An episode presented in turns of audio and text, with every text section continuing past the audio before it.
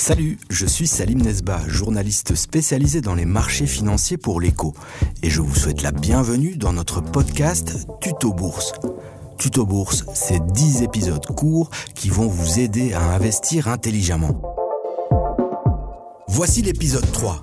De quoi ai-je besoin pour commencer à investir en bourse? De l'argent, un courtier, la connaissance de soi. Des informations. Du temps. Cinq choses, c'est tout ce dont vous avez besoin pour bien commencer à investir en bourse. Dans cet épisode de Tuto Bourse, nous allons les aborder un par un. Fort heureusement, il ne faut pas être millionnaire pour investir en bourse. Un peu d'argent suffit. Contrairement à ce que beaucoup de gens pensent, il n'est donc pas nécessaire d'être super riche pour investir, même si avoir un bon capital de départ, ça aide bien sûr. Mais vous pouvez obtenir de bons résultats avec de petites sommes d'argent. Gardez en tête ces quelques règles d'or. N'investissez que de l'argent que vous êtes prêt à perdre et dont vous n'avez pas besoin dans les années qui viennent. Alors les quelques milliers d'euros que vous gardez précieusement sur votre compte pour par exemple commencer à financer l'achat d'une maison, vous les oubliez. Les mettre en bourse, c'est chercher les ennuis. Il est difficile de chiffrer le montant dont vous avez besoin pour commencer. Certaines personnes ne mettent pas plus que 25 euros par mois, d'autres 250 euros. Certains préfèrent même investir leur prime de fin d'année. Tout est possible et c'est vous qui décidez du montant que vous voulez investir en bourse. Le courtier vous donne accès au marché boursier. C'est l'intermédiaire qui vous permet d'y effectuer des transactions.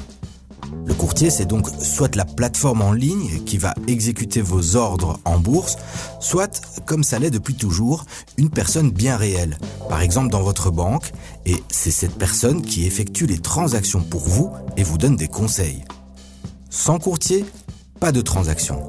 C'est l'intermédiaire incontournable entre le grand public et les produits financiers disponibles sur les marchés. Depuis quelques années, vous pouvez même ranger votre courtier au fond de votre poche ou dans votre sac. Et oui, comme beaucoup de services financiers, le courtage s'est immiscé dans nos smartphones. Grâce à l'émergence des applications de trading, un public de plus en plus large et de plus en plus jeune est arrivé ces dernières années sur les marchés. Marc Lambrex, qui a acheté sa première action à la fin des années 80, soit il y a plus de 30 ans, nous rappelle comment ça se passait avant les années 2000. Alors ça fait un peu ancien combattant. À l'époque, il fallait passer par ce qu'on appelait un agent de change. Un agent de change, c'est un opérateur spécialisé en opérations boursières et qui avait un accès direct à la bourse de Bruxelles. Alors il n'y avait pas d'internet à l'époque et encore moins de smartphone. Pour ouvrir un compte, il était nécessaire de se rendre physiquement chez l'agent de change, présenter sa carte d'identité. Pour passer les ordres, il fallait utiliser ce bon vieux téléphone fixe pour entrer en contact direct avec l'agent de change. Cela ne facilitait pas les choses. Aujourd'hui, tout est plus simple et tout est plus rapide. Les choses ont donc effectivement bien changé. Vous pouvez ouvrir en quelques minutes un compte d'investisseur dans votre banque ou chez un courtier, vous y transférez de l'argent et vous pouvez négocier. Depuis peu, la plupart des courtiers vous demandent de passer un petit test afin de déterminer les produits d'investissement qui vous conviennent le mieux et de vérifier que vous avez les connaissances suffisantes pour le faire. Attention toutefois, il existe de grandes différences entre les courtiers. Il y a d'abord les courtiers belges et les courtiers étrangers. Les courtiers belges transfèrent automatiquement les informations nécessaires au fisc pour votre déclaration d'impôt. C'est plus rarement le cas avec les courtiers étrangers. En règle générale, vous devrez donc calculer et déclarer vous-même tout ce que vous devez payer aux autorités fiscales belges, et ça peut s'avérer être très compliqué. Autre distinction qui a son importance, on peut classer les courtiers en deux grandes catégories, les courtiers normaux et les casseurs de prix. Je vous explique. Un courtier vous facture des frais de courtage pour chaque transaction effectuée. Certains, notamment les banques, vous facturent également des frais de garde pour votre portefeuille d'investissement. Depuis peu, on voit apparaître des courtiers dits zéro commission. Ils se distinguent des courtiers normaux en réduisant au maximum tous les frais liés à vos transactions. La plupart des courtiers en ligne ne facturent ainsi pas de droits de garde et certains proposent aussi des tarifs très compétitifs pour les transactions dans tel type de marché, sous telles conditions ou pour tel actif financier. Mais comme dans d'autres secteurs, il ne faut pas se laisser berner par les tarifs bon marché qu'on vous propose, car souvent, si le prix est raboté, c'est que le service n'est pas le même.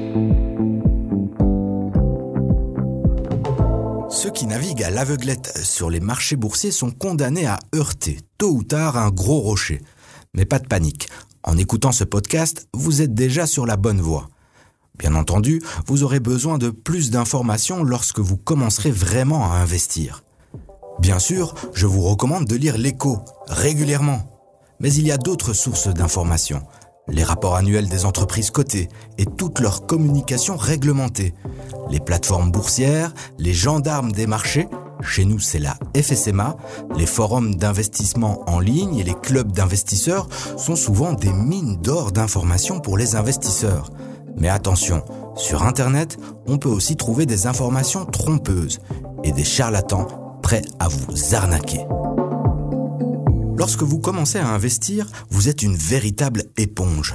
Cherchez des informations, lisez, écoutez, regardez et essayez d'apprendre autant que possible. Mais attention à l'excès d'informations, qui peut parfois brouiller votre compréhension et vous inciter à surréagir dans certains cas. Faites votre choix en toute indépendance et restez-y fidèle. Il ne faut pas remettre en question votre stratégie dès qu'une information tombe parce que l'investissement, c'est du long terme et c'est ce dont nous allons parler maintenant. Ceux qui n'ont jamais investi pensent souvent qu'il faut y consacrer beaucoup de temps. Vous pouvez, oui, mais en fait, vous n'êtes pas obligé de le faire. Il est parfaitement possible d'investir sans y penser quotidiennement ou sans consulter son application de trading 11 fois par jour. Chacun sa méthode.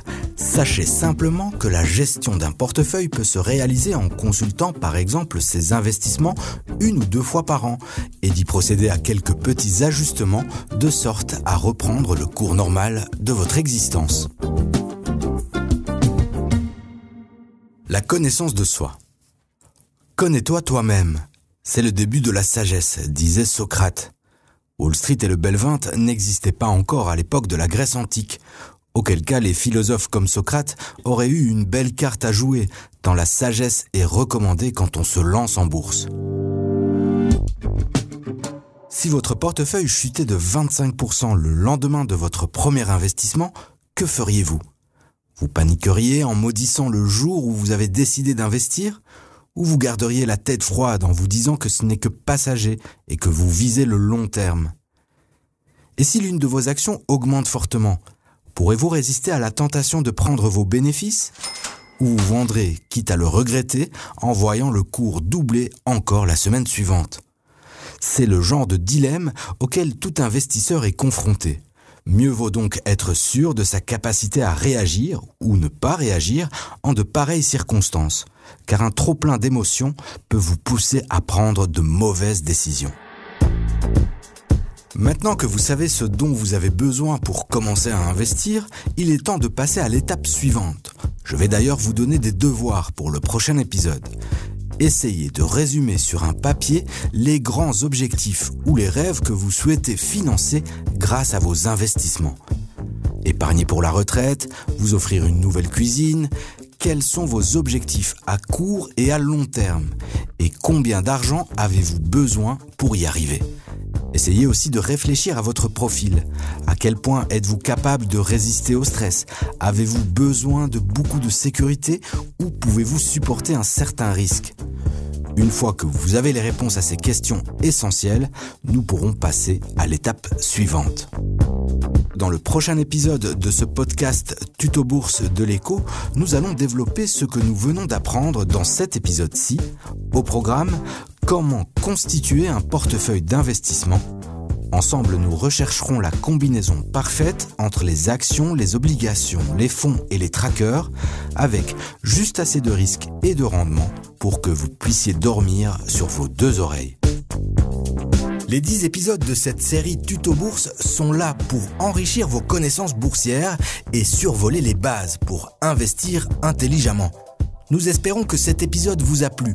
N'hésitez pas à écouter les autres tutos bourse réalisés par l'écho. Et si l'investissement vous intéresse, allez jeter une oreille à Tracker, notre podcast qui donne chaque semaine la parole aux nouveaux investisseurs. À bientôt!